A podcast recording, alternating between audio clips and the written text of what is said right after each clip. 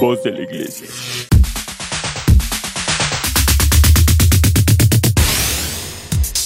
Estás escuchando la mejor estación de radio Voz de la Iglesia. Transmitiendo vía podcast desde la Arquidiócesis de Tlanepantla en el Estado de México.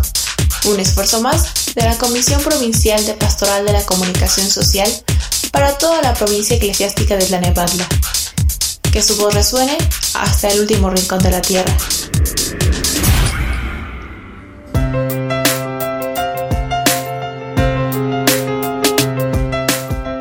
Muy buenas tardes, estimado Redescucha. Ya estamos de regreso, así es. El día de hoy iniciamos con toda la energía que nuestra tercera edad nos permite dar la segunda temporada ya de nuestro programa en la línea de la fe. De verdad que le agradezco mucho a Dios que me ha dado la oportunidad de iniciar esta temporada.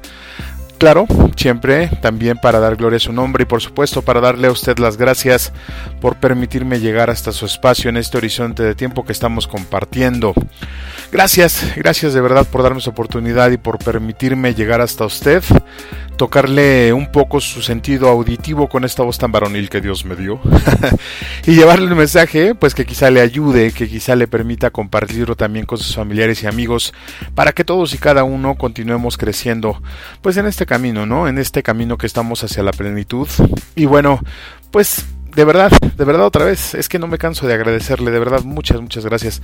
Gracias también a la Comisión de Comunicaciones, sin duda, y al equipo que está detrás de todo esto en esta comisión.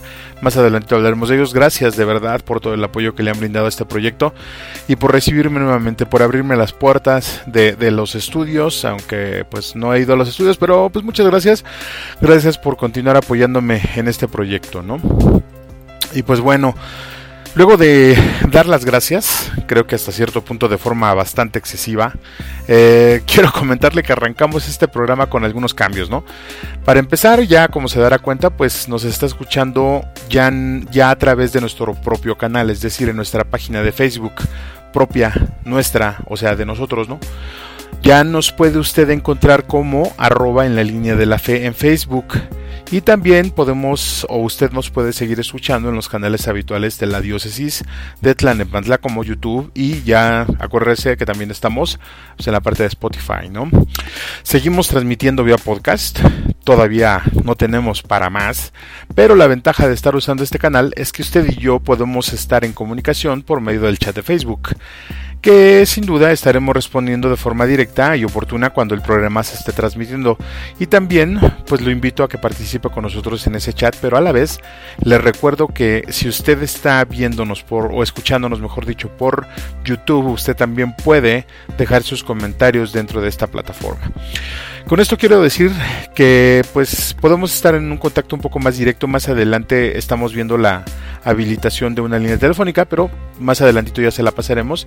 Y le quiero comentar que nos puede enviar saludo, bueno, puedo, puede pedir saludos uh, para que mandemos a, o saludamos a otras personas.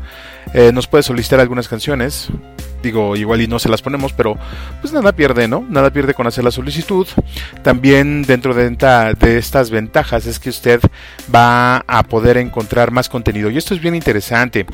Porque fíjese que ya teniendo nuestro canal en esta plataforma que es Facebook, nosotros vamos a poder empezar a meter más contenido. Eh, contenido siempre relacionado a la persona, contenido siempre relacionado a la familia, contenido relacionado a tratar de estar mejor en este viaje que estamos haciendo, tratar de estar mejor en el aquí y en el ahora. Eh, junto con esto, pues bueno, la ventaja es que eh, ahora ya estamos transmitiendo en viernes, estamos transmitiendo todos los viernes, o vamos a empezar a transmitir, mejor dicho, todos los viernes a partir de las 5 de la tarde. Y estas charlas eh, podemos ampliarlas, es decir, se tiene un proyecto que en algún momento vamos a tener charlas en vivo mediante el canal de Facebook los fines de semana. Ya estaremos también dándole, dándole cuentas de esto. Pero es bien interesante que usted nos pueda acompañar en vivo con otros temas y otros tópicos. Eh, junto con esto, pues vamos a tener otros invitados y otros colaboradores que nos van a estar compartiendo su experiencia y sus conocimientos. Y bueno, pues como creo que ya me colgué un poco de la rama con esto de la introducción, pues simplemente le doy las gracias por estar con nosotros y le pido me acompañe con esta oración de inicio, porque nosotros ya arrancamos Estamos eh, arrancando la segunda temporada de su programa favorito, En la línea de la fe, ¿por dónde más? Por la mejor estación de la iglesia, voz de la iglesia. No se vaya, enseguida regresamos porque ya iniciamos, le repito, nuestra segunda temporada. ¡Vámonos! Préstame, madre, tus ojos, para con ellos mirar, porque si con ellos miro, nunca volveré a pecar. Préstame, madre, tus labios, para con ellos rezar, porque si con ellos rezo, Jesús me podrá escuchar.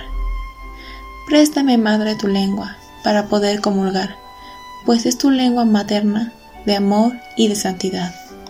Préstame, Madre, tus brazos, para poder trabajar, y que así rendirá mi trabajo una y mil veces más. Préstame, Madre, tu manto, para cubrir mi maldad, pues cubierta con tu manto, al cielo he de llegar. Préstame, Madre, a tu Hijo, para poderlo yo amar, pues si me das a Jesús, ¿qué más puedo yo desear? Así será toda mi dicha por toda la eternidad. Amén. Agradecemos tus comentarios y opiniones en nuestras redes sociales. Facebook, Arquidiócesis de Tlanepantla. Twitter, diócesis-tlane. Instagram, Arquidiócesis de Tlanepantla. O visita nuestra página www.tierradelmedio.org.mx. Nos da mucho gusto que sigas con nosotros. Continuamos en tu programa favorito, En la línea de la fe.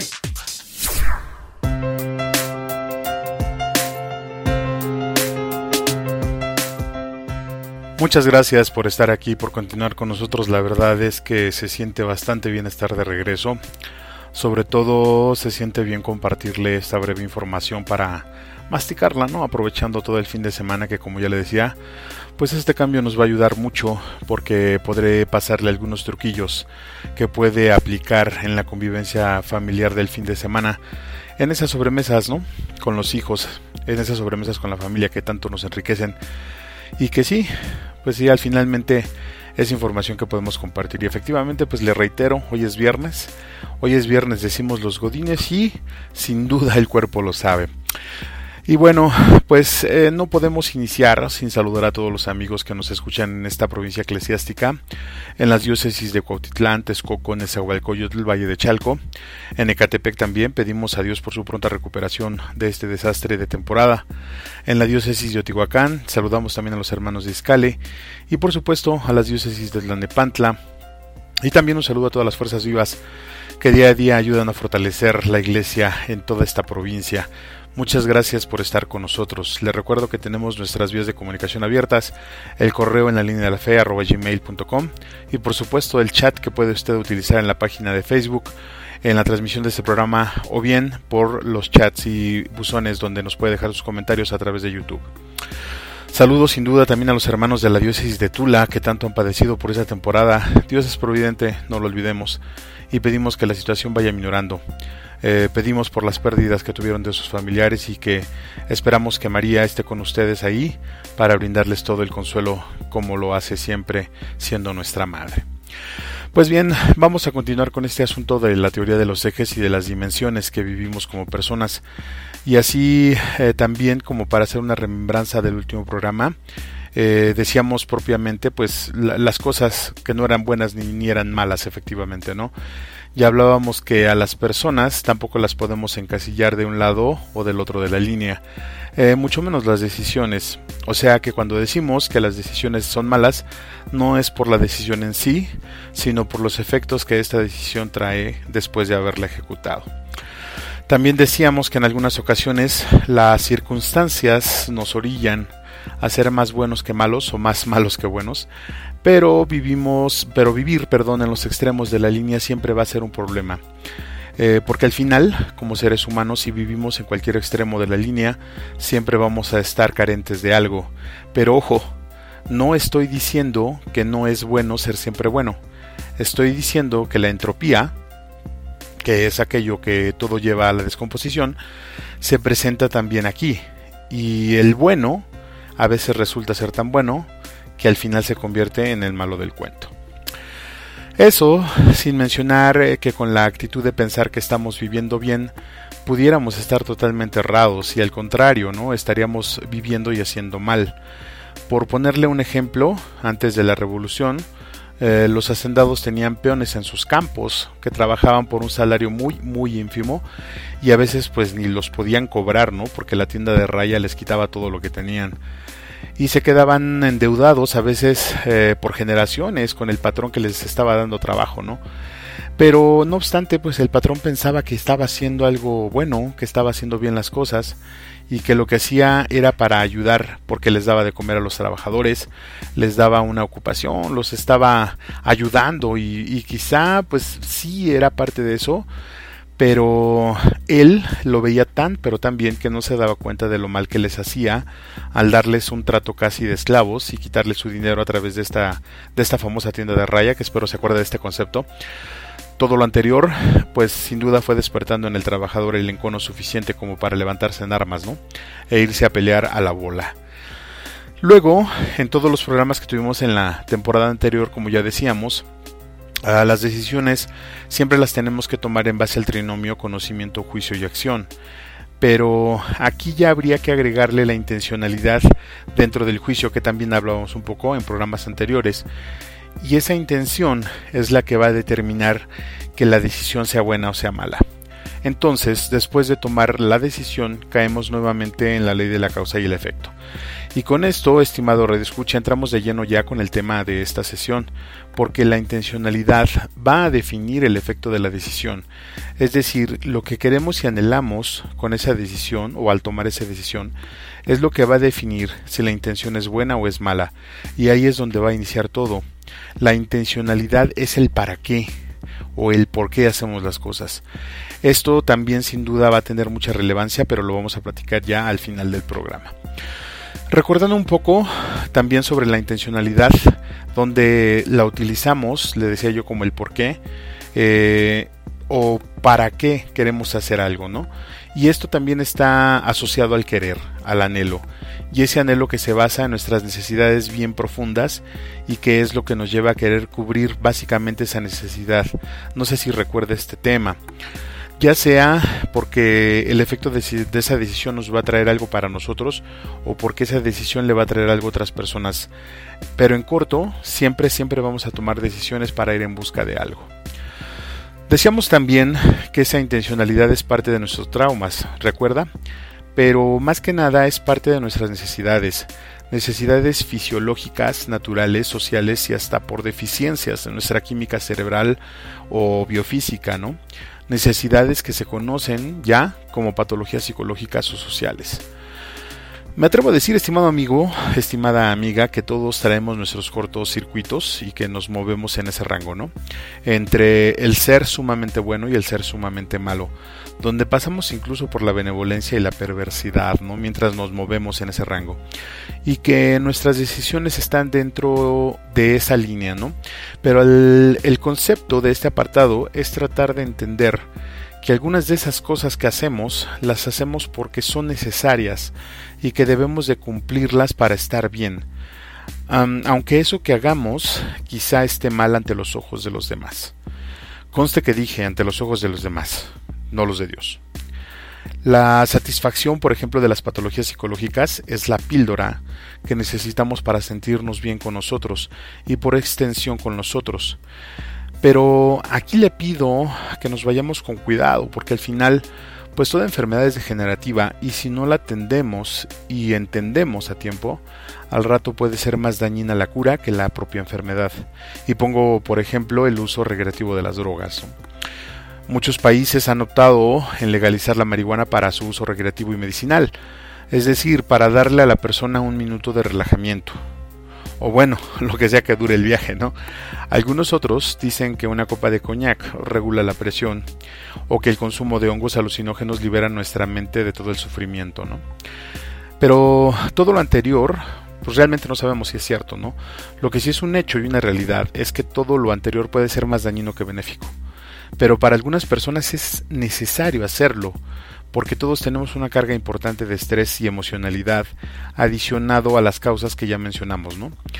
Y como se genera dentro de nosotros, pues propiamente nosotros le debemos de dar un escape. Eso, eso que nace de nosotros causado por todo lo que nos rodea, incluso por nosotros mismos, o sea, por todo lo que somos, debe de tener un desfogue, como decía un padre por acá, el padre Daniel, y debemos de implementar en nuestra vida cosas para liberar esa presión que si no se atiende, deriva en enfermedades físicas y patologías psicológicas muy muy severas como la depresión, la ansiedad, la hipertensión y hasta la diabetes. Ahora, le decía yo que esto de los escapes, como las drogas, pues a la larga puede ser peor, ¿no? puede ser mucho, mucho peor que la enfermedad. Y las alternativas sanas, como el ejercicio, la socialización, las distracciones menores, como la salida al cine, el teatro, etc., las salidas familiares incluso, quizá resulten, pero a veces ya saben muy sosas y propiamente con la entropía se vuelven rutina. Y aquellos que practican las emociones fuertes, pues eh, propiamente en algunos casos pueden llegar a resultar incluso muy muy catastróficas, ¿no? Hablábamos en algún punto acerca de esas emociones, cómo liberan toda la serie de, de hormonas que nos hacen también ir eh, estropeando nuestro cuerpo. Por otro lado, la meditación y la oración son vías que pueden ayudar a liberar todo este estrés que nos orilla a tomar decisiones malas, pero recordemos que hay cosas más profundas que lo causan y al explorar estos terrenos tenemos que andarnos con cuidado para no terminar más dañados, ¿no? Pero al final, con todo lo anterior, con todo lo que le acabo de mencionar, pues realmente solo estamos tratando los síntomas y aquí lo importante es curar la enfermedad, entender la causa y atenderla, no los efectos. Satisfacer las necesidades que tenemos, por las razones que sean, nos puede llevar a cometer actos no tan buenos, ¿no? No obstante, considero que en esa gama de decisiones más de las veces son males necesarios, digamos. El hecho de no cometer esos actos puede generar, como ya le decía, el hecho de cometerlos puede generar una conciencia de culpabilidad, sí, pero más allá de eso, debemos considerar el mal que se derivaría si el acto no se hubiese hecho. Insisto, aún con toda conciencia, porque al final, siendo necesidades, como ir al baño, pues son funciones que sí o sí debemos de cumplir y si no, por ejemplo en el caso del baño, ¿no? Si no vamos al baño a hacer nuestras necesidades fisiológicas podemos morir, así de simple, ¿no? Y estas necesidades en algunas ocasiones casi casi tienen el mismo efecto. Lo pongo a su consideración. Y mientras lo piensa, pues yo lo invito a que vayamos a un breve corte musical y enseguida ya regresamos. No se vaya, está usted escuchando la línea de la fe, yo soy Juan Valdés. Enseguida volvemos para darle continuidad a este tema.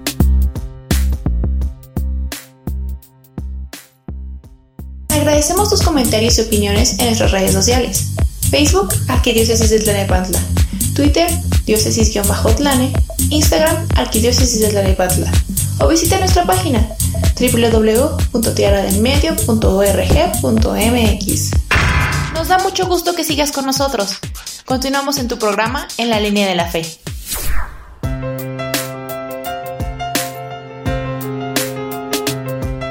Muchas gracias por continuar con nosotros. Ya estamos de regreso en este su programa favorito en la línea de la fe. Y de verdad aprecio mucho el tiempo que nos regala para escuchar estas notas. Les reitero que nuestra estación de radio Voz de la Iglesia también tiene varios programas que se transmiten los, los cinco días de la semana, de lunes a viernes a las 5 de la tarde, por ejemplo. Tenemos el programa Cántale la Vida con el Padre Milocho, el, todos los miércoles a las 5 de la tarde. Cristo siempre contigo, eh, los lunes a las 5 con los padres Carlos y Tonatiu. Eh, el programa de Somos Catequistas con Liz Ortega, los jueves a las 5. Y por supuesto, Click con Jesús, con la hermana Lucero, los días martes a las 5 de la tarde. Toda la semana, toda la semana de lunes a viernes no se los pierda, incluyendo, claro, en la línea de la fe todos los viernes a las 5 de la tarde. Muchas gracias también a las personas que nos están escribiendo vía chat Facebook y que nos dejan sus comentarios en YouTube y que también nos pueden enviar su correo en la línea de la fe gmail.com este buzón donde podemos darle seguimiento a sus dudas y compartir más información. Le invito atentamente a que nos escriba no nos ponga muchas groserías porque pues después se complica darle una respuesta, ¿verdad? Bueno, y pues dentro del esquema de nuestro programa, como ya lo habíamos hecho, quiero dar pauta para presentarle un invitado que seguramente usted ya conoce, el profesor Humberto Herrera. Él es profesor jubilado de etimología y en este momento participa en diferentes actividades en una parroquia de por acá. Él nos comparte su opinión también en la revista digital En la línea de la fe. Eh, la cual lo invito a, leer, también la puede usted encontrar en Facebook. Y pues sobra decir que su opinión siempre es bien atinada. Por cierto, le comentaba yo, esta revista se la generamos cada mes, es revista, una revista digital y la puede descargar ya sea eh, en Facebook o pedirnos a través del chat que lo anexemos a nuestros grupos, a nuestros grupos de entrega. Pero antes, me gustaría, antes de escuchar al profesor Herrera, me gustaría hacer un breve comentario en relación al castigo divino y a la misericordia de Dios, que es por donde va esto, porque tiene mucho que ver con lo que hemos venido platicando y que además, pues yo digo que creo y pienso que es muy claro. Se sabe bien que el Antiguo Testamento nos habla en muchos pasajes de un Dios castigador, y luego cuando llega el Cristo con la redención del amor llega a decirnos que Dios es amor y que nos ama sobre todas las cosas, pero atención, nunca, nunca niega el castigo divino. Cierto es que antes que el castigo el Cristo pone la misericordia, pero incluso reafirma dicho castigo para quienes quebrantan la ley del Padre, y vemos que lo ejecuta. Si Cristo hubiera promovido que Dios no castiga, no hubiera pedido a su padre que perdonase a los sumos sacerdotes que lo estaban crucificando. Recordemos que el perdón que el Cristo pide es porque sabe que los sumos sacerdotes iban a ser castigados. Le menciono todo esto ¿por qué? porque más de las veces al momento de hacer esos actos que le platicaba yo en el segmento anterior, nosotros estamos, eh, va mucho, el sentimiento que se despierta al hacer esos actos va muy ligado a la parte del el castigo divino, ¿no? El castigo que Dios nos puede dar en cierto momento por haber hecho lo que no deberíamos de haber hecho. Pero después de escuchar este segmento lo podemos retomar, lo podemos platicar y en el siguiente programa le adelanto un poquito. Vamos a estar platicando también las de las otras alternativas que tenemos, pero que no van a sustituir, como ya le decía yo, al cumplimiento de estas necesidades que nuestro ser, por su naturaleza, por su diseño, nos exige. Pero le invito a escuchar la aportación del profe y regresando, pues continuamos con este comentario. Muy buenas tardes o días. El artículo de hoy pregunta, ¿Dios me castiga? He oído dos frases opuestas. Dios te va a castigar. Eso decían los papás normalmente para controlar la conducta de los hijos.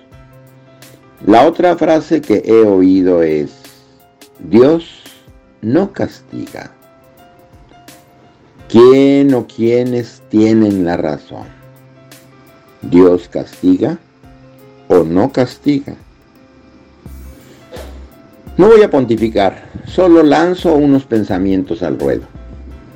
Las historias de la Biblia nos presentan a un Dios que sí castiga. Adán y Eva, según el relato, desobedecieron el mandato de Yahvé de no comer del fruto que estaba en medio del jardín. Lo comieron y Yahvé los castigó. Lean el capítulo 3 del Génesis en su Biblia.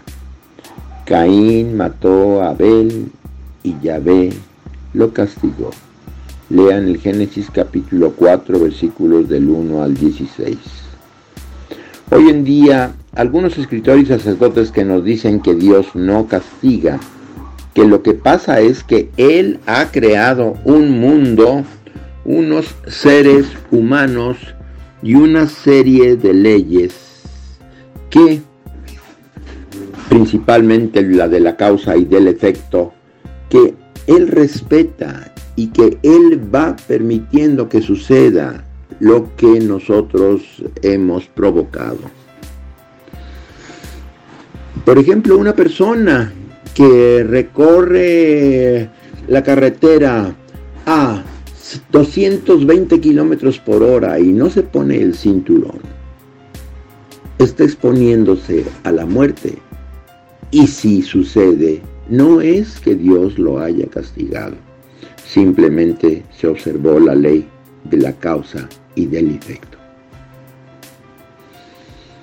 Puedo afirmar que Dios es sumamente bueno ante todo.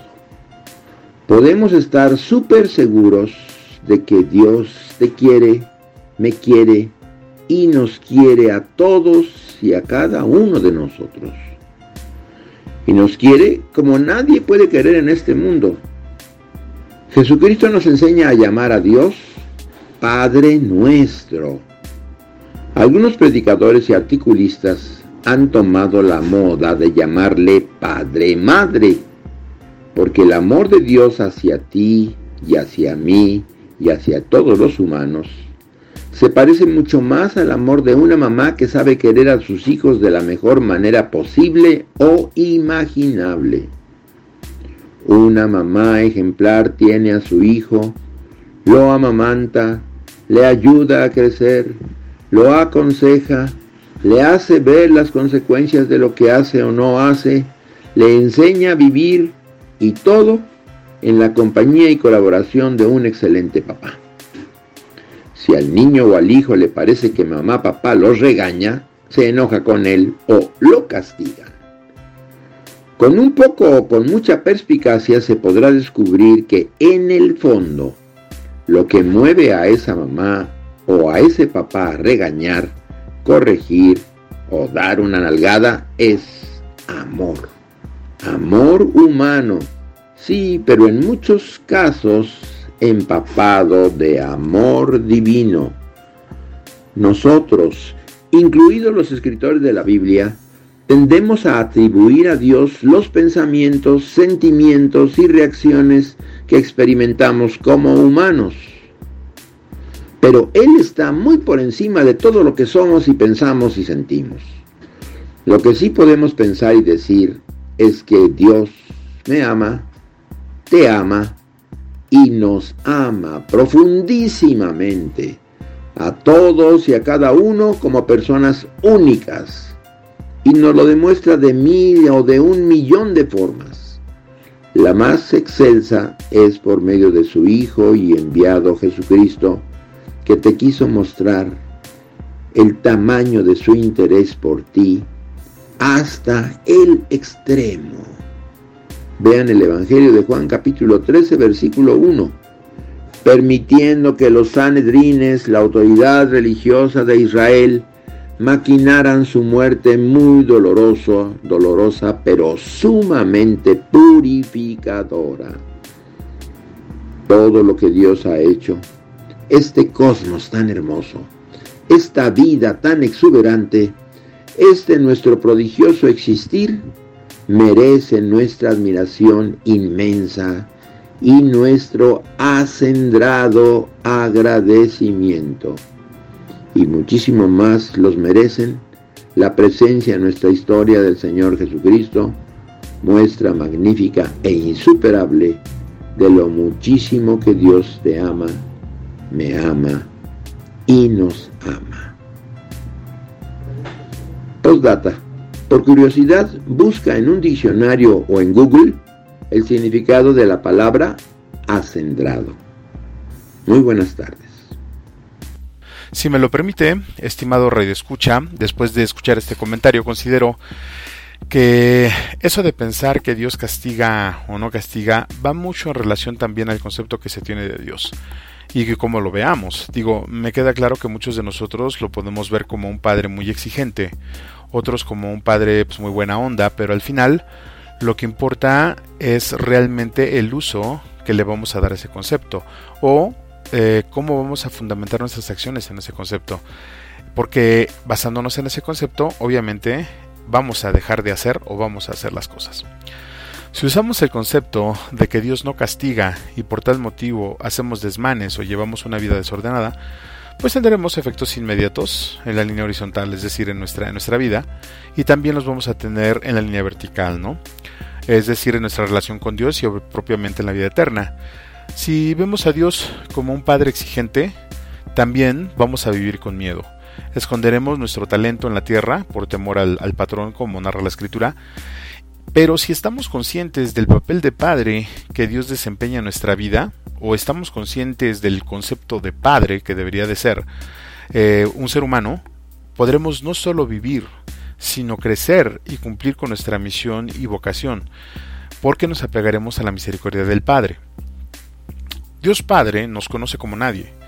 Él sabe cómo somos y dónde vamos a caer. Pero nos manda todos los días a su Espíritu para prevenirnos de eso. Aunque a pesar de eso caemos, pero con su misericordia sabe también que nos podemos levantar y que cuando la prueba llegue nuevamente o la tentación se presente, pues quizá podamos superar esa prueba o rechazar la tentación. O quizá, siendo seres humanos, pues podamos volver a caer. No obstante, digo, siempre hay un negrito en el arroz, también vale la pena explorar aquellas decisiones y actos que hacemos en pleno uso de la razón, ¿no? Y que consideramos que pueden ser merecedoras de castigo ante Dios. Pero como ya le decía, esas eh, decisiones y actos que se tienen que hacer, y digo que se tienen que hacer porque podemos aplicar el dicho que a la postre dice, de los males el menor. Como ya les comentaba hace rato, ¿qué pasaría si no hiciéramos eso? ¿no? A lo mejor vendría un mal mayor. Y yo creo que si pensamos que Dios sí castiga, pero que también es misericordioso, podemos pedir su espíritu con todos sus dones eh, y quizá podamos o podamos, perdón, descubrir otras alternativas para no cometer esos actos, ¿no? O esas barbaridades, como dicen los viejitos. Pero todo esto que le estoy comentando, como ya le decía, va en referencia al conocimiento que tenemos, va en referencia al conocimiento que sabemos de las cosas y cómo lo queremos aplicar. Eh, Dios entiende nuestra humanidad porque su Hijo fue hombre, Dios entiende qué tan complicado puede ser vivir en este mundo, pero también nos brinda las soluciones, ¿no? Soluciones que podemos aplicar a nuestra vida para no tener que caer en eso, pero realmente hay muchas cosas detrás de todo esto para no cumplir o cumplir con esas cosas. Es decir, para tomar esas decisiones que nos van a llevar a un lugar donde no queremos. Pero lo platicaremos en el siguiente programa. Por el momento, ¿qué le parece si mientras masticamos esto, pues nos deleitamos un poco con las bien entrenadas voces de nuestro Ministerio de Música y regresamos con más, con mucho más sobre este tema para darle ya una aplicación práctica en la línea horizontal, ¿le parece? Ok, no se vaya, yo soy Juan Valdés y usted está escuchando en la línea de la fe, claro, por la mejor estación de radio, por donde más, voz de la iglesia. Ya volvemos.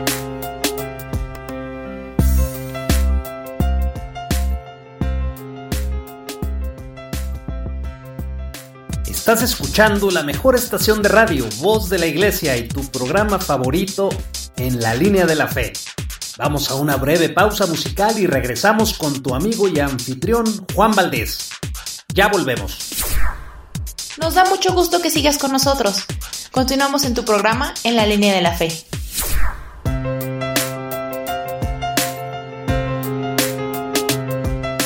Ya estamos de regreso, estimado Radio Escucha, en este su programa en la línea de la fe. Y pues que le cuento, nosotros seguimos en pandemia, ¿verdad? Y aunque el semáforo nos dice que estamos en amarillo, casi pintando a verde, pues le pido que se siga cuidando mucho. Ciertamente esta tercera ola no ha tenido las repercusiones que quizás esperaban, pero bien vale la pena cuidarse porque los rebrotes pueden darse y mucho más ahorita que ya estamos entrando a la temporada de fríos. Hay que cuidar mucho, mucho, mucho a los niños y a los más jóvenes. Recuerde que para quienes ya estamos vacunados, pues la vacuna solamente protege pero no exime, ¿no? No estamos exentos de contagiarnos, así que sigamos usando nuestro gel, el cubreboca y tratar de no salir, digo, eh, si ya nos aguantamos un añito, un año completo, ¿qué más da? Ánimo, ya, ya vamos de salida, Dios mediante. Pues bueno, hemos escuchado ya la opinión del profesor Herrera y también hemos puesto sobre la mesa los argumentos físicos y hasta naturales de por qué hacemos cosas que pueden parecer malas y que pueden ir minando nuestra salud, pero que de alguna manera nos van dejando cierto bienestar. Es decir, analizamos un poco ya el costo-beneficio de los males necesarios. Pues bien, ahora toca el turno finalmente para platicar un poco acerca de la frustración y del hecho de hacer o no poder hacer lo que nosotros queremos. Es decir, ¿cómo es que llegamos a ese estado por estar viviendo con limitaciones, ya sea impuestas o adoptadas, y no poder satisfacer eso que buscamos o que nuestro cuerpo busca con ansias para satisfacer una necesidad? Una persona diabética, por ejemplo, llega a ese estado por sus excesos, pero también y sobre todo por su ignorancia, me refiero a la diabetes tipo 2. La 1, pues aunque no quiera, ya la trae, ¿no? Cuando el diabético lo limitan en su alimentación, viene un choque muy fuerte y su estado anímico se convulsiona y los malestares psicológicos se vuelven físicos eso es lo que los especialistas llaman el síndrome de la abstinencia, porque aunque no lo crea, el dejar de comer azúcar y carbohidratos pues es problemático porque causan adicción, los carbohidratos causan adicción. Pero ¿qué cree? Que ese síndrome se presenta en todas las personas que modifican sus hábitos, incluyendo aquellas eh, o aquellos hábitos que para nosotros no son dañinos o no son tan dañinos, pero que al final cuando se empieza a dejarlo van a causar los mismos efectos. Eh, y causan efectos psicológicos como el cambio de carácter, cambio en los estados de ánimo y todo lo demás, un poquito que va haciendo un mucho para que nos lleve a un estado eh, de una seria, seria frustración. Ahora, Considero que la frustración es más dañina que el consumo del tabaco o el alcohol. ¿Por qué digo esto? Bueno, porque sabemos que el consumo del tabaco puede producir cáncer, pero la frustración, ya en casos muy extremos, puede llegar a ocasionar que una persona asesine a otra, que la esposa deje al esposo y con ello también deje a sus hijos o viceversa que un hombre o mujer se tiren al vicio y quienes logran aguantar y vivir con eso, pues son muertos vivientes que van caminando por la calle con caras largas y trajes grises, ¿no? Por ahí un, dice un libro. Pierden la vida porque no pudieron satisfacer aquella necesidad que les pudo precisamente haber cambiado la vida. Pero no se confunda, no estamos hablando de ir tras nuestros sueños. Aún no llegamos a esa parte. Sé que esto se puede leer quizá muy dramático, pero es una realidad. Una acción pudo haber cambiado toda una vida. Aunque esa acción quizá no sea digna de mencionarse en una sobremesa, ni sea muy buena que digamos a los ojos de los demás. En fin, hablábamos también acerca de que existen otras alternativas para cubrir esas necesidades, ¿no? Como por ejemplo la reorientación de la energía eh, que es algo completamente natural, me refiero a la energía, la reorientación en algo diferente, eh, como lo hacen algunos sacerdotes que votan por el celibato, o quizá como las terapias de shock, que eliminan así de un tajo el hábito y la necesidad que se está generando, ¿no? Y que genera también esa punzada, como nos dice San Pablo, ¿no? O como los ejercicios que propone San Ignacio de Loyola, que son otra muy buena alternativa también, eh, y otros, otros exégetas, otros santos de la iglesia que han practicado esta parte. Digo, y así podemos seguir con otras y otras alternativas que la iglesia y su tradición nos propone. Porque déjeme decirle que esto no es nuevo. No sé si usted pensaba que era nuevo, que era de nuestras generaciones, realmente no. Esta lucha es tan antigua como la misma humanidad. En fin, hay muchas corrientes que nos orillan, como ya decíamos, a vivir en un rango de comodidad. Porque, pues permítame decirle que las otras opciones, las que les acabo de, la que le acabo de mencionar, pues realmente no son fáciles de hacer, ¿no? Le voy a poner un ejemplo bien claro. Por ejemplo, el trabajo.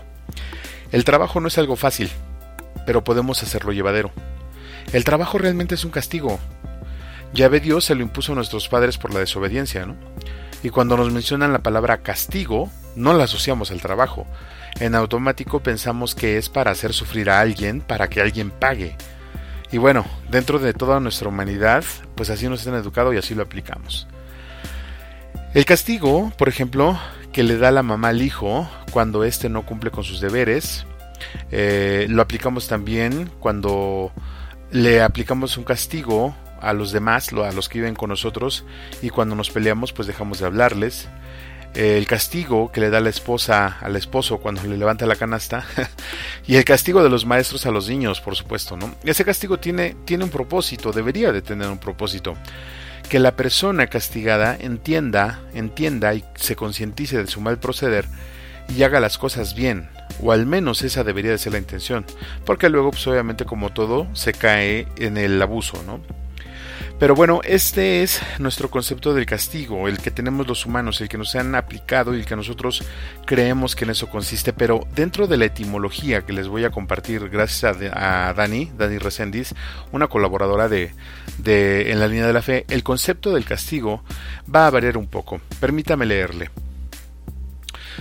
Castigo se define como una condena o sanción que se le impone a alguien por haber cometido un delito o una falta, y se ejecuta por varias acciones que en la, mayoría de, las cosas son inadecuadas, como el látigo o cualquier método de suplicio. Esto es de un uso antiguo, es una represión, corrección o amonestación. Este vocabulario viene del verbo transitivo castigar, del latín castigare, y de ahí también la palabra castigador, que indica el agente, o sea, el que castiga. Este verbo está compuesto también del adjetivo del vocabulario religioso castus, que quiere decir casto, pero en origen ajustado con las reglas o los ritos. Yagere, que significa hacer, es decir, hacer puro, en origen instruir. La Biblia habla de innumerables castigos en consecuencia de la desobediencia del ser humano. La Biblia habla de que todo pecado recibe un castigo porque se considera pecado, precisamente. Todo pecado o delito es una ofensa al poder de Dios. Su justicia y santidad no le permiten dejar sin retribución los pecados que el hombre ha cometido.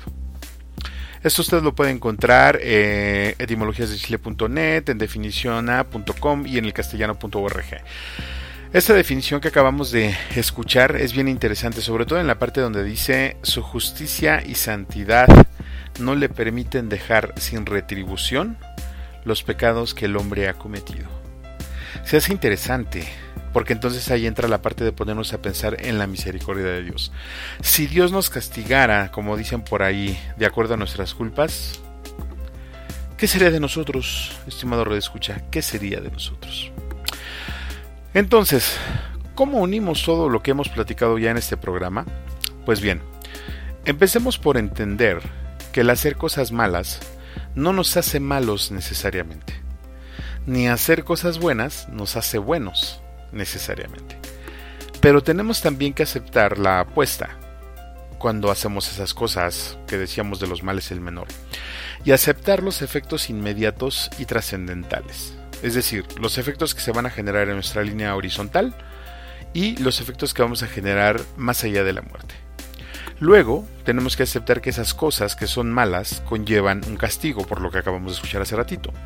Pero no por Dios, sino como parte de la ley natural de la causa y el efecto, y que si Dios permite ese castigo es porque será una disciplina que nos hará castos, es decir, nos hará mejores personas, decía la definición, que nos hará más puros.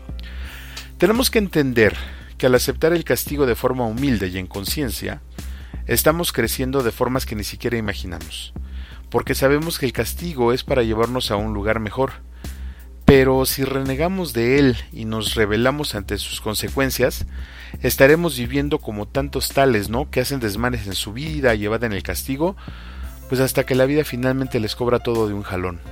Y terminan precisamente eso, perdiendo la vida. Y si entendemos que somos seres humanos que estamos en el camino de la perfección y que caeremos y cometeremos los mismos errores, podremos entonces tomar una actitud como la del estudiante, eh, que nos va a permitir practicar y practicar hasta que el hábito se convierta en una rutina sana y edificante que nos haga crecer. Pero para lograr esto puede pasar mucho, mucho tiempo y forzosa y necesariamente tenemos que pedir ayuda. Ya para concluir con, esta, con este segmento y también a nivel programa, eh, le quiero compartir tres elementos con los que me gustaría que nos quedáramos para el fin de semana. Primero, todos tenemos necesidades que nuestro ser físico y mental requiere para estar bien o tener cierto equilibrio. Hay que conocerlas y tratar de satisfacerlas de la mejor manera para que nos den equilibrio. Las acciones o decisiones que tomemos para llegar a ese equilibrio tienen que estar dirigidas para que nos permitan seguir caminando, para seguir haciendo el bien a nosotros y a los demás. Las acciones que hagamos o las decisiones que tomemos para lograr ese equilibrio solo son nuestras. No las tiene que saber otra persona. Quizás solo el sacerdote en la reconciliación o el psicólogo en una sesión de ahí en fuera solo son nuestras. Tenemos que aceptar el precio que cada acción nos va a pedir. Se las voy a repetir. Todos tenemos necesidades que nuestro ser físico y mental requiere para estar bien o tener cierto equilibrio. Hay que conocerlas y tratar de satisfacerlas de la mejor manera para que nos den ese equilibrio. Las acciones o decisiones que tomemos para llegar a ese equilibrio tienen que estar dirigidas para que nos permitan seguir caminando, seguir haciendo el bien a nosotros y a los demás. Las acciones que hagamos o las decisiones que tomemos para lograr ese equilibrio nos van a pedir un precio, nos van a costar algo, pero solo van a ser nuestras. no las tiene que saber otra persona. Quizás solo el sacerdote en la reconciliación o el psicólogo en una sesión. De ahí en fuera, solo son nuestras. Y finalmente, permítame comentarle. Dios lo ama. Dios nos ama y se hace necesario entenderlo y verlo como un padre. Un padre que protege, que provee, pero que también educa, que conduce, que enseña, y que conduce y enseña de acuerdo a la forma de ser de cada uno de nosotros, y lo aplica, esto lo aplica de forma magistral, porque Él nos conoce y sabe darnos lo que cada uno de nosotros requerimos. No nos da nada más allá de lo que podamos soportar. Eso incluye dejar que experimentemos los efectos de nuestras decisiones. Dios no dejará de amarlo por hacer esas cosas que quizá a usted le cause, vergüenza hacerlas. Dios no va a dejar de amarlo por caer una y otra vez, por equivocarse. Pero tenga presente que le va a enseñar y que le puede dar lecciones de vida para que entremos en la línea vertical lo más puros que podamos, ya decíamos, y sin duda para hacer, hacernos dignos de su presencia. No se me preocupe si es mucha información para digerir, estaremos serializando algunos temas derivados de todo esto porque continuamos con la persona psicológica y habrá conceptos que se van a repetir desde diferentes aristas, pero hoy, hoy hemos finalizado, hoy hemos llegado al final de nuestro primer programa de temporada y además es viernes, le decía yo y le repito, hoy es viernes y pues el cuerpo lo sabe, ya vamos a tratar de pensar un poquito si usted ya va camino a casa, saliendo de la del trabajo, pues le invito también a que pueda eh, reescuchar. Le recuerdo que estamos transmitiendo eh, por YouTube, estamos transmitiendo también por Facebook y en el, eh, estamos transmitiendo también por Spotify. Cuando tenga chance durante toda la semana que viene, pues lo invito a que vuelva a poner esta, esta grabación para que usted se dé cuenta un poquito más y quizá vote algo por ahí que quiera compartirnos. Yo le agradezco mucho su tiempo y los comentarios que nos hace favor de enviarnos. Gracias por estar con nosotros de verdad. Y pues como en cada emisión, quiero agradecer de una manera especial al equipo de comunicaciones de la diócesis que hacen posible que este programa salga al aire. A Jessica y Oscar en la parte de diseño, a César en el área de sistemas, el buen Chuy en la parte administrativa, a Raúl y a José María en los medios y por supuesto al padre José Luis quien comanda toda esta tripulación. De verdad, muchas, muchas gracias por su apoyo y junto con ello a los colaboradores de este lado, colaboradores de este lado, a nuestras voces en off, Gustavo Pérez, Lupita Martínez, Ara Camacho, al profesor Herrera, a Daniela Reséndiz también muchísimas gracias, obviamente al Ministerio de Música de la zona por la contribución musical y a todas las personas que de alguna o de otra manera hacen posible que este programa esté al aire. De verdad, muchas pero muchas gracias. Yo soy Juan Valdés y le reitero la invitación para que nos acompañe el próximo viernes a las 5 de la tarde en esta su estación, Voz de la Iglesia, en su programa favorito en la línea de la fe. Que tenga usted un excelente, pero de verdad, un excelente fin de semana. Que Dios lo bendiga. Hasta la próxima.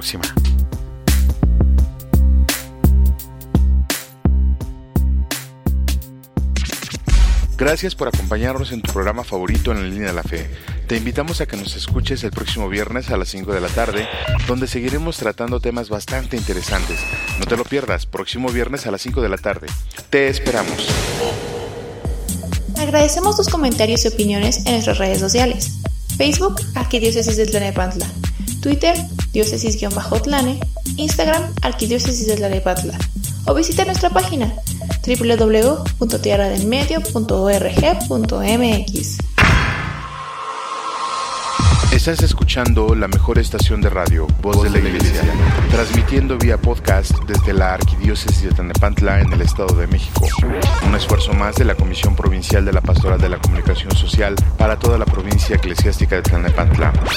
Que su voz resuene hasta el último rincón de la tierra. Voz de la Iglesia.